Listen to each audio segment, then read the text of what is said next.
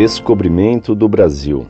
Carta enviada em 6 de novembro de 2002. Prezado Sr. Fedele, salve Maria. Nesse e-mail gostaria de fazer algumas perguntas sobre o descobrimento do país. O meu professor de história disse que o descobrimento da América teve razões meramente financeiras, e essa história de que eles queriam salvar os índios é pura mentira. Eles queriam era saquear os índios e ficar com a terra deles. Isso é verdade? Por acaso é legítima a ação dos europeus de tomar as terras dos índios? Qual a participação da igreja nesse contexto? O que a igreja pensa sobre a escravidão? É legítima? Houve omissão da igreja nesse ponto? Em Jesus e Maria.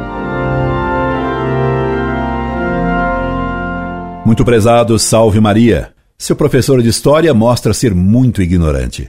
Creio que já lhe mandei o texto da carta de Pero Vaz de Caminha, que afirma que não se viam sinais de riqueza mineral na terra descoberta do Brasil, mas que havia só infinitas árvores de verzino, pau-brasil. Dizia ainda que a terra era boa, mas que a maior riqueza são as almas dos índios a conquistar. Pedi-lhe também que você lesse o meu trabalho sobre a vocação do Brasil no site Monfort. Lá você tem a discussão e exposição das causas da descoberta do Brasil. Como poderiam os portugueses saquear os índios se eles nem roupa tinham? E eles, sendo nômades, não tinham terras fixas.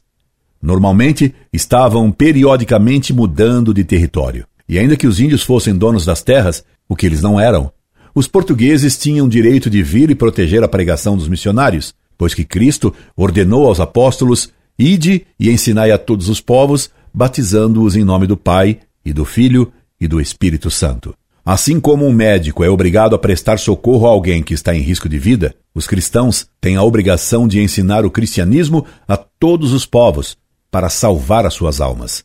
Só não tem direito de colonizar povos já civilizados, mesmo que não sejam cristãos. Assim, os portugueses não teriam direito de colonizar a China ou o Japão. O seu pobre professor de história não sabe distinguir o colonialismo do século XVI, que fundou nações, do colonialismo capitalista do século XIX, que explorou nações. Portugal mais gastou e perdeu com o Brasil do que enriqueceu com ele e criou uma nação imensa, o Brasil. Já tratei da escravidão em outras cartas.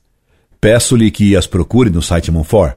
Hoje só lhe digo que em si a escravidão é sempre má, porque Deus fez o homem livre. A única época do mundo em que não houve escravidão foi a Idade Média, porque ela era católica. Foi só acabar a Idade Média que o Renascimento, querendo voltar ao paganismo greco-romano, fez retomar a escravidão. Leia, peço-lhe, o site Monfort porque muitas de suas perguntas já foram respondidas por mim em longas cartas que poderão ajudá-lo muito. Incorde Jesus Semper, Orlando Fedeli.